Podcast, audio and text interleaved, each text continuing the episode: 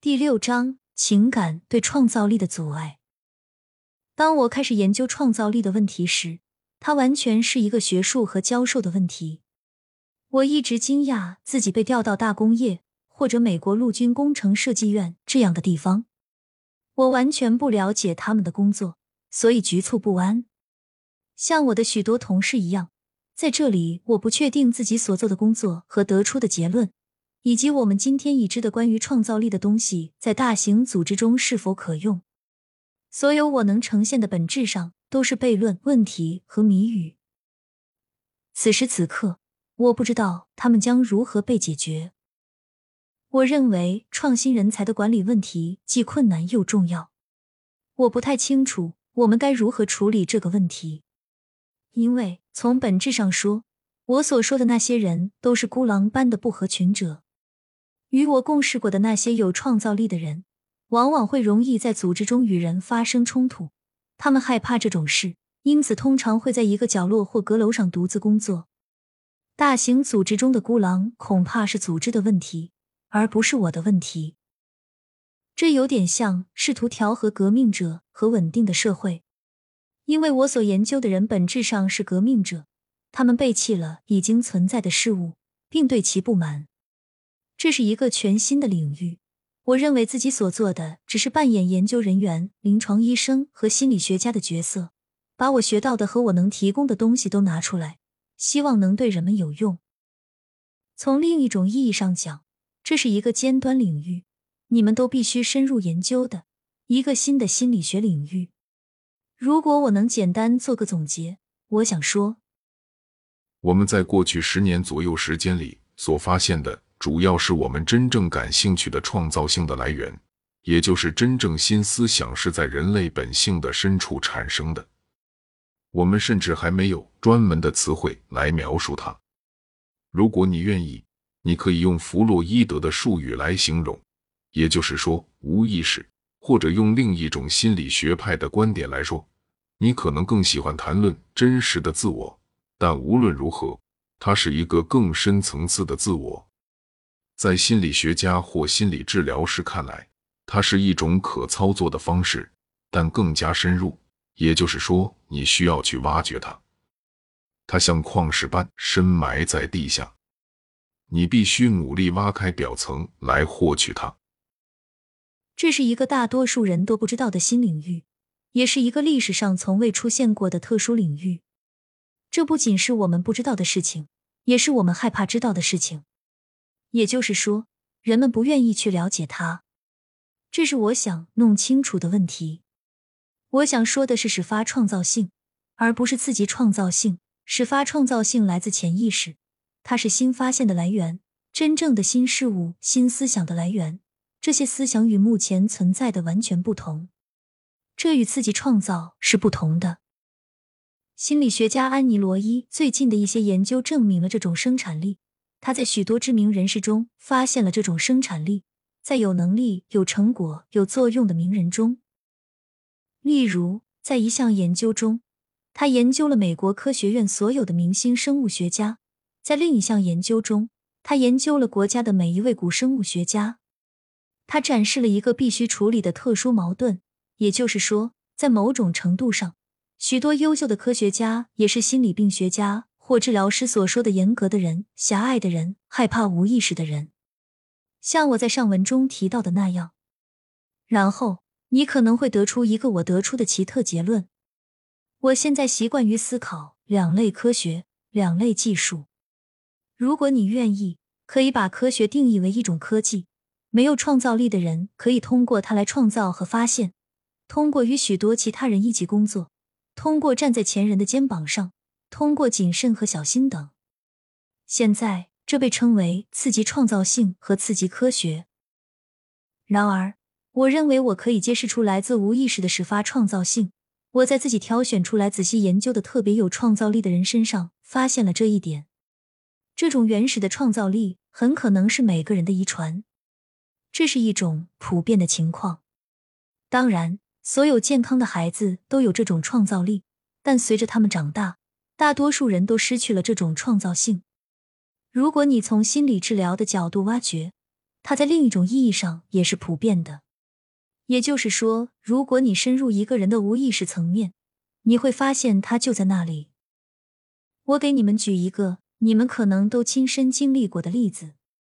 大家都知道，在梦里，我们可能比在现实生活中更有创造力，我们可以更聪明、更诙谐、更大胆、更有创意等等。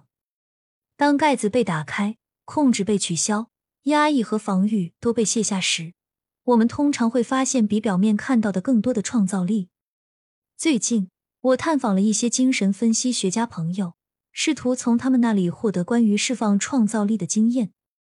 而精神分析学家的普遍结论，我相信所有其他的精神治疗学家也一样，就是一般的心理治疗通常会释放出在心理治疗之前没有出现的创造性。要证明这一点是一件非常困难的事情，但这就是他们所有人的印象。如果你愿意，可以称之为专家意见。这是从事这项工作的人的印象。例如，对于那些想要写作但有障碍的人，心理疗法可以帮助他们释放自己，克服障碍，让他们重新开始写作。因此，一般的经验是，心理疗法或者深入被压抑的深层之后，会释放一种共同的遗传因素，那是我们曾经都拥有但已经失去了的东西。在解决这个问题的时候。我们可以从一种神经官能症中学到很多，而且它是很容易理解的。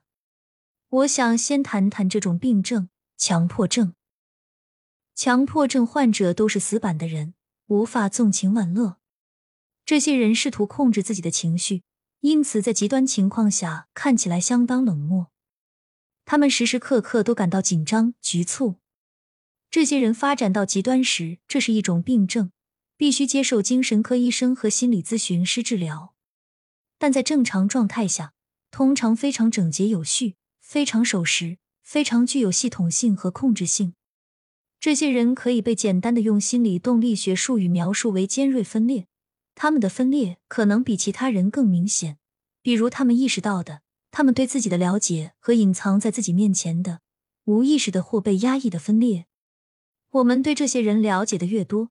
对这些压抑的原因了解的越多，也会了解到这些原因对我们所有人都有一定程度的影响。所以，我们从极端的例子中学到了一些关于更平均、更正常的东西。这些人必须这样做，他们别无选择。这是他们实现安全、有序、无威胁、无焦虑生活的唯一途径。也就是说，通过有序、可预测性控制和掌握来做到。这些理想的目标都是通过这些特殊办法来为他实现的。新事物对这样的人来说是有威胁的，但如果他能根据过去的经验来安排，如果他能冻结这个变化的世界，也就是说，如果他能假装什么都没有改变，就不会有什么新的事情发生在他身上。如果他能在过去行之有效的法律法规、习惯和调整模式的基础上进入未来，他就会感到安全。也不会感到焦虑。他为什么要这么做？他害怕什么？动力心理学家的回答是：用非常一般的术语来说，他害怕自己的情绪，害怕最深层的本能冲动，或者害怕最深层的自我。这些他拼命压抑的东西，他不得不这样做，否则他会觉得自己要疯了。这种恐惧和防御的内在戏剧只存在于一个人的体内。但他往往被这个人概括起来，投射到整个世界上，于是他就倾向于这样看待整个世界。他真正要对抗的是自己内心的危险，但任何让他想起或类似于自己内心危险的东西，他都会在外部世界中进行对抗。他通过变得格外有序来对抗自己想要混乱无序的冲动。他受到世界混乱的威胁，因为他提醒了他来自被压抑的内心的革命。这对他产生了威胁。任何危及他自我控制的东西，任何加强危险的隐藏冲动或削弱防御围墙的东西，都会吓到并威胁到这类人。在这一过程中，很多东西丢失了。当然，他可以获得一种平衡。这样的人可以一辈子不垮掉，因为他能控制住事态。这是一种拼命控制的努力。他的大量精力都被他占用了。所以他很容易因为控制自己而感到疲倦。控制是疲劳的根源，但是他可以通过保护自己不受他无意识中危险的部分，或他无意识的自我，或他被教导认为危险的真实自我的伤害，来继续管理和生存下去。他必须把一切无意识的东西隔离起来。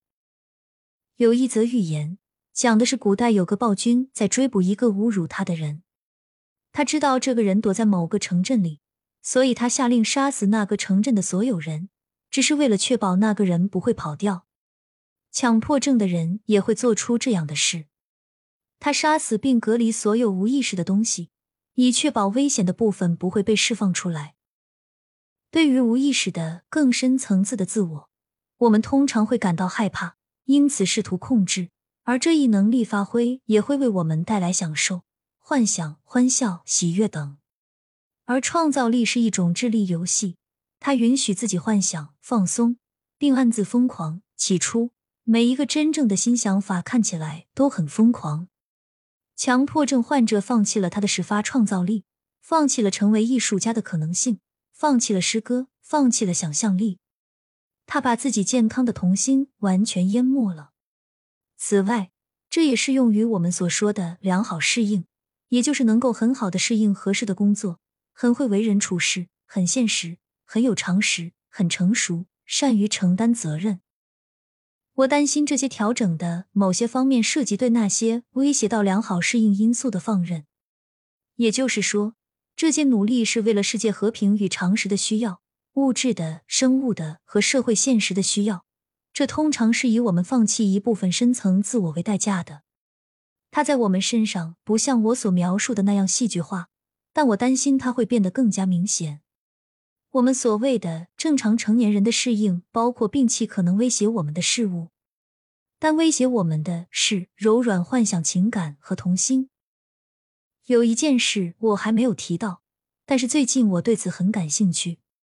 在我对创造性的人所进行的研究中发现，对于所谓的女人气、女性化，我们会对直接称为同性恋的任何事物感到极端畏惧。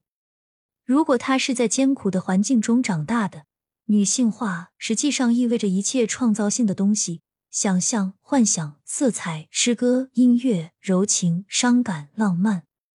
一般来说，这些都会被隔离开来，因为这会危及男子气概。在正常的男性成年适应中，所有被他们称为柔弱的东西都趋于被压抑。但我们在学习许多被称为柔弱的东西，他们一点也不柔弱。现在，我认为通过讨论这些无意识过程，也就是精神分析学家所说的始发过程和刺激过程，我的观点可以在这个领域有所帮助。对无序保持有序，对非理性保持理性，这是一项艰巨的任务，但我们必须这样做。以下是我写的一些评论：这些始发过程，这些认知的无意识过程。也就是我们感兴趣的感知世界和思考的过程，与常识的法则、良好的逻辑和精神分析学家所说的刺激过程非常不同。在这些过程中，我们是有逻辑的、明智的、现实的。当刺激过程与始发过程隔离时，两者都会受到影响。极端情况下，把逻辑、常识和理性深层的人格分隔开来后。会造成强迫症及强制理性的人，他们不能活在情感的世界，不知道自己是否坠入爱河，因为爱是不合逻辑的，甚至不能允许自己经常发笑，因为笑是不合乎逻辑、理性和明智的。当这种隔离发生，人被分裂开来，你就会有病态的理性和病态的始发过程。这些刺激过程被隔离和二分化，可以认为是一个由恐惧和挫折产生的结构，一个防御、压抑、控制的系统。为了进行安抚，与一个令人沮丧的、危险的物质和社会世界进行狡猾的秘密谈判，它是满足我们需求的唯一源泉，会让我们为从中得到的满足付出高昂的代价。这样一个病态的意识。或病态的自我，或有意识的自我被意识到，然后仅仅依靠他所感知到的自然和社会的法则来生活。这意味着一种盲目性。强迫症的人不仅失去了很多生活的乐趣，而且对自己、对他人，甚至对自然的许多方面都失去了认知。即使作为一个科学家，自然界也有许多东西是他看不见的。这样的人确实能办好很多事情，但我们首先必须问：正如心理学家经常问的那样，他自己为此付出了什么代价？他成了一个不快乐的人。其次，我们也会问这个问题：关于把事情做好，那些事情，他们值得付出这么大的代价吗？我遇到过的最好的强迫症患者是一位老教授，他是一个非常爱惜东西的人。他把他读过的所有报纸都按星期装订好，每个星期都是用一根小红绳捆扎起来，然后把每月的报纸放在一起。用一根黄绳捆扎起来。他的妻子告诉我，他每天早餐都有规律。星期一是橙汁，星期二是燕麦片，星期三是梅子干等。如果星期一有梅子干，他就会大发雷霆。他留着他的旧刀片，把他所有的旧刀片都存了起来，并精心包装好，贴上标签。当他第一次来到他的实验室时，我记得他给每样东西都贴上了标签。就像这类人通常会做的那样，他把一切都安排的井井有条，然后把小贴纸贴在上面。我记得他花了几个小时，试图在一个根本没有空间放标签的小探针上贴标签。有一次，我把他实验室里那架钢琴的盖子打开，上面有一个标签写着“钢琴”。这种人可真是很麻烦，而且他自己也非常不快乐。他所做的事情和上面提到的问题有关。他们能完成一些事情，但是他们能完成哪些事情呢？是有价值的事情吗？有时是，有时不是。不幸的是，我们知道很多科学家都是这类人。